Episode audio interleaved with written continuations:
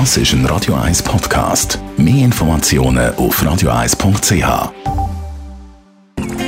Die grünen Minuten auf Radio 1 werden präsentiert von Energie 360 Grad. Machen Sie es wie immer, aber umweltfreundlicher. Mit den intelligenten Energielösungen von Energie 360 Grad. Sommer ist Ferienzeit und da verreisen die meisten Menschen. Und in dieser Zeit könnte man Strom und Geld sparen. Bianca Schweizer von der Umweltarena. Was genau versteht man unter Standby-Verbrauch und was kann ich machen, um den Standby-Verbrauch von meinen elektronischen Geräten, die ich hier im Haushalt zu vermeiden? Man redet vom Standby-Verbrauch, solange Modems, Computer, Musikanlagen, Spielkonsolen oder andere elektronische Geräte mit dem Netz verbunden sind und im Bereitschaftsmodus laufen. Standby bedeutet also nicht ganz ausgeschaltet.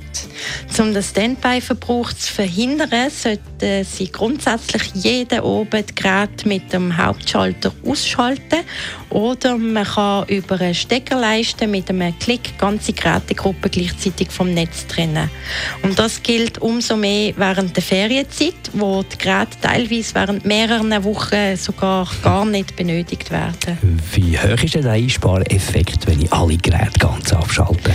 So zum Beispiel Energie Schweiz gibt an, dass das theoretische schweizerische Einsparpotenzial durch die Reduktion vom Standby-Betrieb bis 700 Gigawattstunden pro Jahr liegt.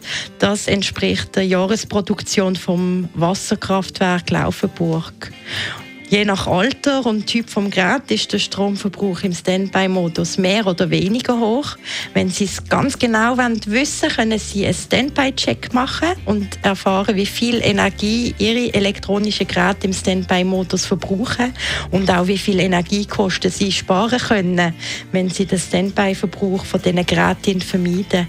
Einfach auf der Homepage energybox.com www.ch können Sie das nachschauen. Es gibt ja auch Geräte daheim, die müssen laufen, die laufen einfach, die auch extrem viel Stromverbrauch oder relativ hohen Stromverbrauch haben.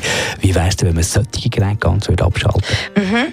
Wer zum Beispiel eine Gefriertruhe hat, kann sich überlegen, die vor einer längeren Ferienabwesenheit rechtzeitig zu leeren, damit auch die mal Pause hat. Oder den Kielschrank auf die Ferienzeit ausräumen und abtauen und dann außer Betrieb lassen.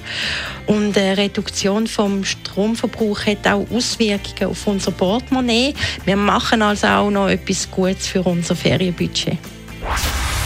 Die grünen Minuten auf Radio 1.